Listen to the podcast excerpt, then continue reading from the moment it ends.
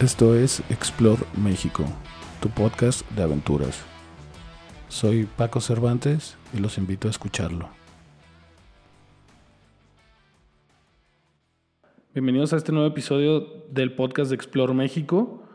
Hoy vamos a hablar sobre el bosque de la primavera y la importancia de su biodiversidad y servicios ambientales que aportan a esta ciudad. Tenemos con nosotros de invitado al director y fundador de una organización de protección del medio ambiente llamada CIPAT, que esta organización trabaja muy de la mano con la Fundación Ecológica Selva Negra y a la vez eh, un grupo que yo creo que todo el mundo conoce, el grupo de Rock Maná, que siempre los ha apoyado para el trabajo en zona. Vamos a platicar sobre el proyecto del CIPAD y la reforestación del corredor biológico para la protección del puma en el bosque de la primavera. Pues pasemos con Arturo y nos platique un poquito de él y sobre su proyecto.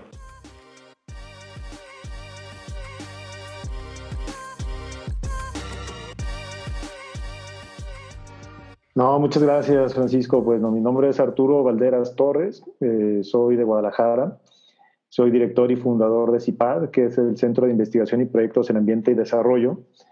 Y bueno, un poquito de antecedentes, soy egresado de Ingeniería Ambiental en el, por el ITESO.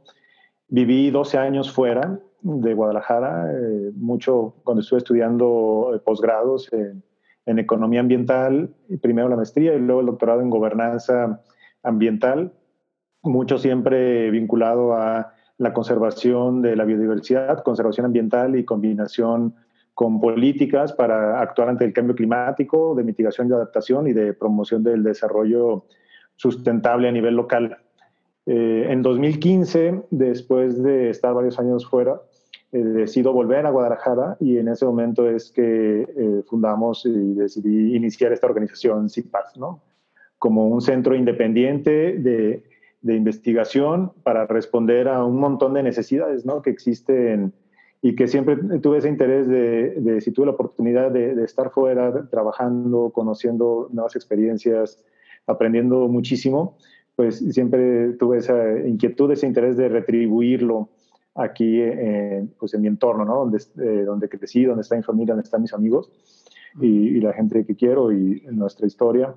Y por eso eh, regreso a Guadalajara e inicio Concipal para desarrollar diferentes proyectos, ofrecer diferentes servicios, eh, donde en resumen eh, generamos información técnica a partir de investigación de un equipo de trabajo de expertas y expertos, transmitimos esta información a diferentes usuarios, a diferentes audiencias a través de difusión de investigación o capacitación y aplicamos también esta información o conocimiento ya en proyectos concretos. ¿no? Por eso desde el nombre hablamos de investigación y proyectos eh, eh, que tienen que ver con temas ambientales y, que a final de cuentas deben derivar en un desarrollo sustentable que sea equitativo y justo. ¿no? Y bueno, algo que, que realmente vemos la urgencia de, trabajar y también que nos interesa mucho contribuir es a, a atender la emergencia ante el cambio climático. Ya, pues ahí realmente me respondiste las primeras dos preguntas que te quería hacer, que qué hace CIPAD y, y, por qué decidieron emprender esta organización, ¿no? Eh, yo me entero de, ya, perdón. Eh, yo me entero de ustedes por la, el, corredor biológico que, es, que están tratando de recuperar del de, jaguar, del jaguar, del puma en, en la primavera. Este, y me llamó bastante la, la, la, atención, más ahorita porque cada año sufre la primavera incendios casuales ahí. Entonces fue como investigar sobre, sobre ustedes y ver eh, pues este proyecto en sí, ¿no? Quisiera que nos platicaras de qué trata. Claro, claro, con mucho gusto.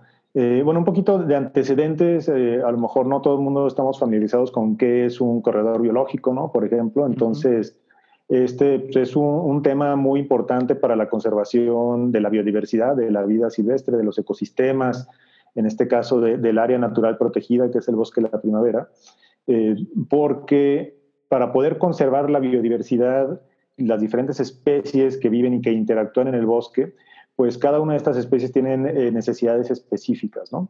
Y conforme vamos analizando eh, lo que llamamos, por ejemplo, la cadena alimenticia del ecosistema, pues llegamos hasta el máximo depredador, que es el máximo carnívoro, que en este caso son los pumas. Entonces, para mantener una población sana, estable y permanente de pumas, pues necesitas un territorio muy grande para poder tener toda la cadena alimenticia que va abajo. Eh, algunos investigadores han mencionado que para sostener una población viable de pumas se necesitan hasta 200.000 hectáreas de bosque continuo para que pues, puedan eh, coexistir y puedan reproducirse y no tengan problemas eh, genéticos. ¿no? Bosques más pequeños, como es el caso de la primavera, por ejemplo, el polígono del bosque de la primavera son 30.500 hectáreas protegidas. Afuera de este polígono de protección, hay, en algunas zonas sigue habiendo bosques y llegan a conectarse contra, con otros macizos forestales, ¿no? como es la Sierra de Aguisculco. Eh, estos bosques más pequeños, de 200.000 hectáreas, pueden todavía mantener una población local de pumas que se esté renovando si estos corredores biológicos, que son como pedacitos de hábitat clave que conectan a este bosque con otros bosques, si estos corredores biológicos se conservan eh, adecuadamente y, y, permanecen activos. ¿no? Entonces, por eso es muy importante mantener los corredores biológicos en el caso del bosque de la primavera, porque es un ecosistema, eh, como lo mencioné, eh, relativamente reducido para la cadena alimenticia que tiene, que es muy importante mantenerla íntegra, porque si no, pues puede haber desequilibrios en, las funciones del ecosistema. Y el principal corredor biológico que nosotros empezamos a estudiar personalmente, me refiero aquí a un trabajo que hice de investigación durante la maestría en el 2006, 2007 y mi tesis de doctorado prácticamente fue sobre la primavera y, estas estrategias de conservación, pues identificamos que hacia la Sierra de Aguisculco, que es hacia el suroeste del bosque de la primavera, pues es la zona que eh, ofrece condiciones óptimas de conservación para este corredor biológico y este paso de tránsito de los pumas hacia y desde la primavera, ¿no? Y, y, tuvimos la dicha también de coincidir en el 2009 cuando estábamos haciendo el trabajo de campo, que gracias al esfuerzo de otros investigadores, activistas, organizaciones como Aura eh, Jaguar, eh, se documentó finalmente después de varias décadas la presencia de puma en el bosque de la primavera. ¿no? Entonces, pues fue maravilloso darnos cuenta que junto a una metrópoli como Guadalajara está esta reserva, este bosque, y que alberga eh, especies de esta majestuosidad, ¿no? Sí, lo publicaron con unas cámaras nocturnas, ¿no? Así es, así es. Sí, está. Eh, ¿Y esas, esas cámaras, quién, quién las administra? ¿Ellos, ellos de esa organización? Hay proyectos de investigación que tienen sus propias cámaras, ¿no? Y, o igual las mismas oficinas encargadas de, de cuidar el bosque, etcétera. Es parte de campañas y actividades de monitoreo ambiental. Eh, esto lo que me lleva es un poquito de los antecedentes del proyecto, ¿no? Porque eh, pues, en CIPAD tenemos diferentes iniciativas y desde el año pasado identificamos a esta organización, EOCA, que es la Organización Europea de Conservación y de Actividades al Aire Libre, eh, ya traduciendo el nombre a, español, y donde ellos anualmente hacen convocatorias de proyectos para apoyarles que tengan que ver con la conservación eh, en algunos temas específicos de áreas que son disfrutadas por diferentes actividades al aire libre, ¿no? O personas que, que realizan estas actividades al aire libre, de outdoors, ¿no? En inglés. Entonces, pues el Bosque de la Primavera es un, sitio eh, muy importante para la población del área metropolitana de Guadalajara, no solamente por los servicios ambientales que genera directamente, sino también porque es un espacio que le permite a las personas en algunas zonas de, de forma ordenada y controlada pues desarrollar estas actividades de, paseos, eh, ciclismo de montaña, caminatas, etcétera, ¿no? Entonces, en septiembre, perdón. No, de que ahí hasta se organizan carreras de trail running ahí. Yo he participado ahí en una. Eh, ah, antes yo, por ejemplo, no entendía por qué no nos dejaban llevar perros a la primavera. Decía, porque es que es nuestro bosque, hay que llevar nuestros perros. Hasta después entendí por qué no llevar a nuestros perros a ese tipo de bosques, ¿no? Por la conservación. Claro, y pues eres parte de, esa comunidad usuaria, ¿no? De, los servicios de recreación directa en el bosque de la primavera. Entonces, eh, en septiembre del año pasado, la, eh, EOCA lanza esta convocatoria y nosotros decidimos enviar una propuesta para enfocarnos en la conservación del corredor biológico, porque pues, la convocatoria se alineaba perfectamente con, con este trabajo que, que, se ha desarrollado desde hace 10 años y también de forma muy, muy permanente, muy comprometida por Fundación Ecológica Selva Negra, que desde el 2010 eh, con nuestra investigación y con sus trabajos se han hecho diferentes actividades en esa zona. Entonces, eh, mandamos esa propuesta de, del proyecto para intervenir y apoyar en la reforestación de 10 hectáreas en esta parte crítica entre el bosque de la primavera y la sierra de Aguisculco, que es el corredor biológico. Y eh, pues pasamos varios filtros, ¿no? esta organización recibió más de alrededor de 200 propuestas de diferentes partes del mundo enfocadas todas en restauración y conservación de la biodiversidad y acción ante el cambio climático. Y de estas 200 seleccionaron al final 17 y nosotros quedamos en la categoría bosques compitiendo con, otros cinco proyectos. ¿no? Esto, este proceso, repito, inició desde septiembre y, concluyó hasta ahora que se inició la votación eh, hace dos semanas, porque ese es el proceso que, que ellos utilizan para elegir qué proyecto va a recibir eh, el apoyo de, de EOCA. ¿no? Entonces, el proyecto que planteamos busca la reforestación de, una zona crítica, eh, una pequeña parte de esta zona crítica del corredor biológico, para restaurar la, cobertura del hábitat. Y al momento de hacer esta reforestación, los árboles que van a estar ahí van a contribuir también a mitigar el cambio climático al remover de la atmósfera el eh, dióxido de carbono y almacenarlo en, la vegetación. ¿no? Entonces, es, parte de, los beneficios que se tienen. ¿Con qué tipo de árbol van a reforestar? reforestar es, me parece que es roble, lo que, lo que es la primavera. Algunos sí, eh, robles, eh, encinos.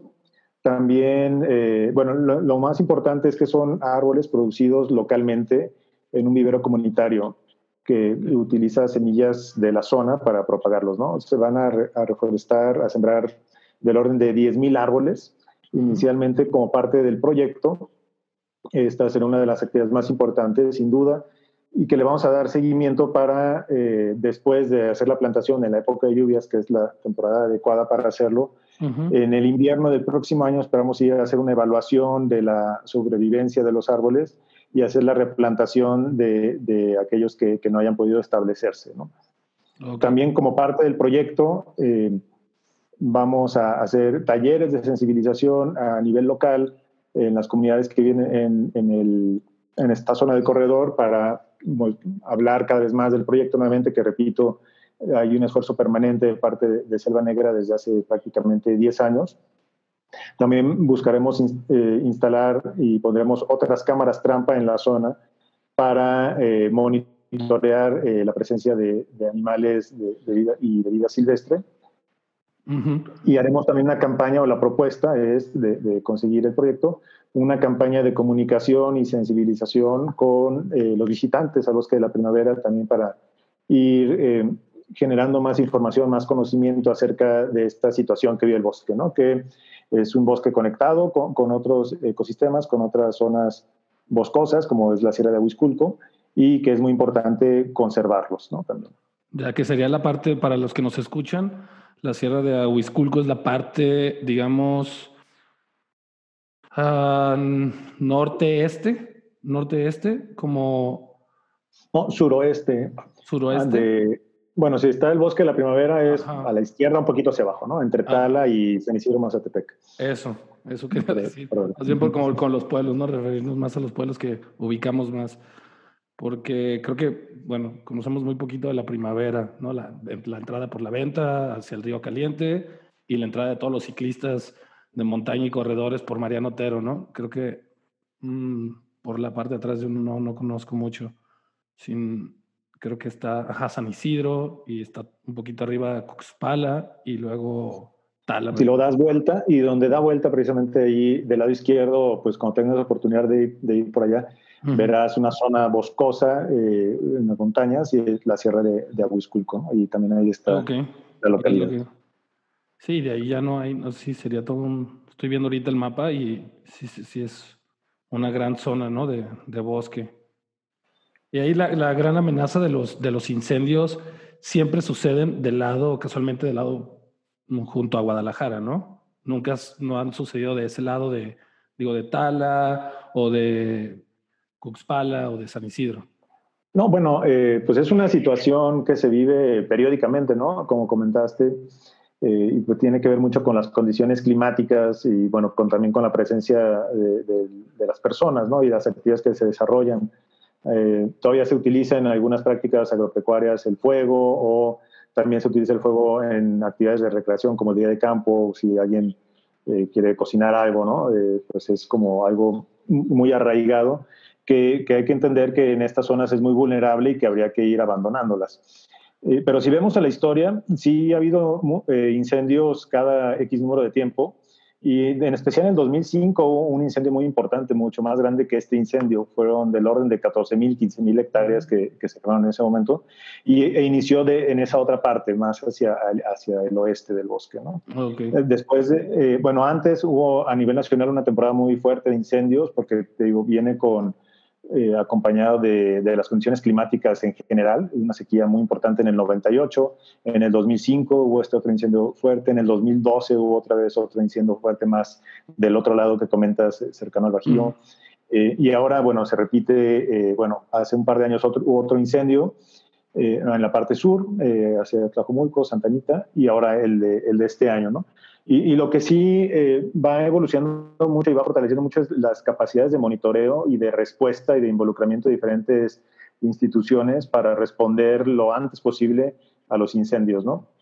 Que, sí, sí. que ha permitido contener dentro de, de, las situaciones que también se agravan como parte de los impactos del cambio climático, las condiciones climáticas, pues generan las condiciones propicias para tener incendios y mega incendios cada vez más frecuentemente, ¿no? Oye, y en su proyecto de reforestación, ¿algún, una pregunta ahí de, ¿han sentido algún acoso, algún rechazo sobre algunos sectores de la población? Ya ves que en México es, es actividad de riesgo la protección de áreas naturales. Eh, no, bueno, nosotros buscamos siempre eh, conformar acuerdos para poder trabajar y, y evitar eh, el tema de los conflictos. Obviamente, cuando ocurren conflictos, pues eh, hay sus días para resolverlos. Nosotros no nos involucramos en ese tema porque, como comentaba al inicio de, de tus preguntas sobre qué hacemos nosotros en CIPAD, pues queremos trabajar con quien quiera trabajar, ¿no? Es decir, queremos ofrecer soluciones para generar, transmitir y aplicar este conocimiento. Eh, es, creo, que, creo que es a partir mucho de la educación, de la cultura, que, que, las personas podemos apropiarnos de principios, en este caso principios de, de cuidado ambiental, y también cuando tenemos oportunidades de, de un desarrollo eh, personal, económico, profesional, en actividades que sean compatibles también con, con el cuidado del ambiente. Entonces, en esta parte, el proyecto pues, ha buscado tener alianzas eh, o planteamos que se construya a partir de estas alianzas con las actividades que ya se desarrollan en la zona, con las comunidades, con organizaciones como Selva Negra. También presentamos el proyecto en la oficina del de Bosque de la Primavera, de la, la, oficina que administra el Bosque de la Primavera. Ha sido bien recibido y, y bueno, ese es, este es el planteamiento. Obviamente no, no, se forza a nadie a que participe, no se puede forzar a hacer actividades eh, cuando eh, existen estos conflictos. ¿no? Que en el caso de, de la propuesta eh, no, no ha ocurrido. Ya, qué bueno. Qué bueno que no han tenido ahí ningún conflicto. Y la gente, aparte, este, aparte de votar, ¿qué más los puede ayudar? ¿no? O sea, yo me meto, voto por, por el proyecto, ojalá que sí sea el ganador. Este, pero ¿en qué más podríamos ayudar como, como a, conservar la primavera o, el, o, el, o en sí ayudar al CIPAT a ese proyecto del corredor biológico? Bueno, muchas gracias. Bueno, de entrada, diseminar la información, como bien comentaste, participando, eh, compartiendo, dando la oportunidad a sus contactos de que también participen y conozcan un poquito de, de esta problemática, estas realidades de, de la primavera, de, de, la región, pues de entrada es algo muy importante. Eh, la zona, como tú ahorita seguramente estás viendo en la imagen satelital de, del corredor biológico, es muy grande. Entonces, pensar en una reforestación de 10 hectáreas es una pequeña aportación dentro de todo un territorio, de, de una zona que va a tener que eh, ser abordada de una manera más integral más adelante para mantener la continuidad de, del corredor biológico. Y esto es algo que, que, se ha hecho con varias organizaciones y varias iniciativas, repito, con, con, Selva Negra, el equipo de Antonio Márquez, Francisco Quintero, que están ahí día a día trabajando, pues es fundamental.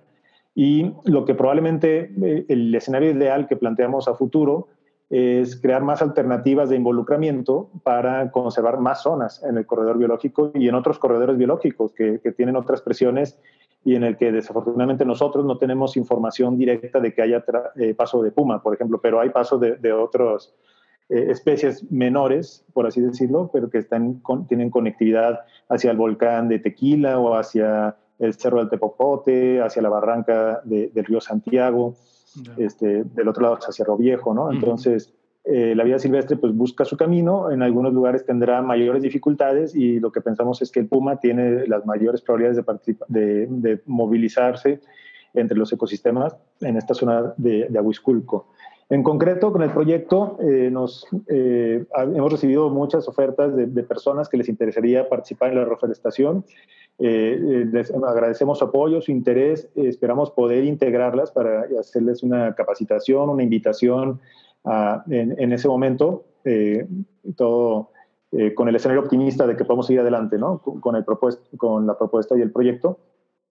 Pero también tenemos que recordar pues, varios temas en cuanto a, seguridad en campo y a seguridad actualmente en el, en el contexto de la pandemia, ¿no? que, que tendremos que evaluar en su momento para ver cómo participar y cómo poder este, aprovechar, maximizar o dar la oportunidad de hacer estas aportaciones eh, en tiempo voluntario, en especie.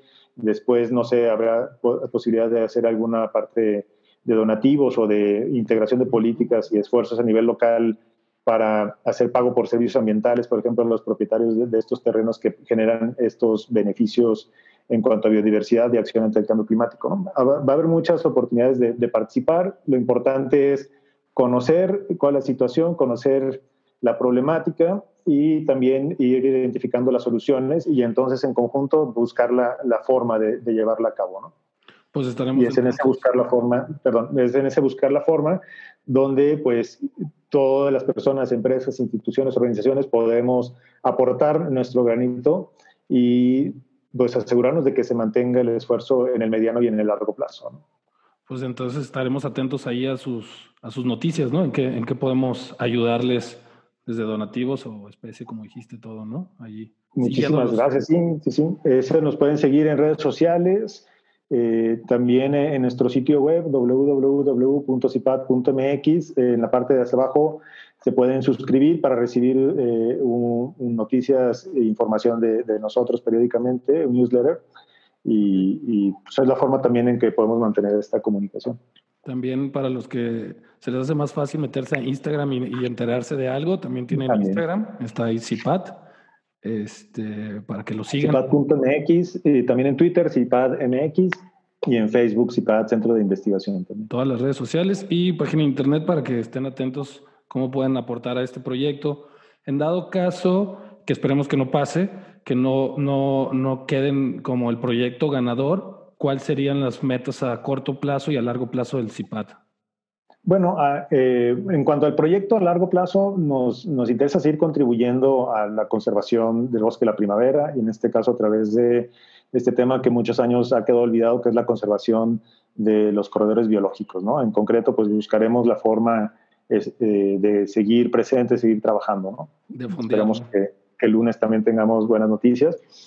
Eh, eh, nuestras metas como organización pues es seguir contribuyendo a mejorar eh, las condiciones de vida de la población desde lo local y en, en, las zonas donde tengamos oportunidades de contribuir y que esta mejora de las condiciones de vida y creo que requiere forzosamente el, vivir en un contexto de un ambiente sano, ¿no? Entonces, si lo vemos así de manera general, pues podemos después ir identificando aspectos muy específicos en los que podemos contribuir para mejorar la calidad del aire, mejorar la calidad del agua, la disponibilidad de agua, la cobertura de forestal y los servicios que generan los ecosistemas o las selvas. Eh, aquí en México la conservación de la biodiversidad, también por respeto al medio ambiente y, la acción ante el cambio climático para prepararnos eh, en el corto, mediano y largo plazo hacia los retos ¿no? que, que nos estamos enfrentando. Entonces, pues nuestra misión es ir contribuyendo en este desarrollo local sustentable que sea equitativo y justo también. Qué chingón, Arturo. Qué chingón la, la, organización. Y pues changuitos, ojalá ganen. Y gente, pues voten, voten, voten. Eh, todavía tienen hasta mañana para votar. Eh, Cinco de la mañana, mañana nada más, pero sí. Cinco de la mañana, pues hoy, hoy lo, lo, publicamos el podcast y lo comparto y eh, ojalá alcancen unos a desvelarse ahí y a, y a alcanzar a votar. Mañana estaremos atentos a los resultados. Qué chido, gracias por participar en, el podcast, Arturo, y por tomar no, gracias, la, la, llamada. Eh, no, muchas gracias, Francisco. Un placer, eh, mucho gusto en conocerte, también conocer tu iniciativa y ya veremos también qué, otras oportunidades hay para conservar esos sitios de aventura y excursionismo que, también veo que, sí. que visitas mucho.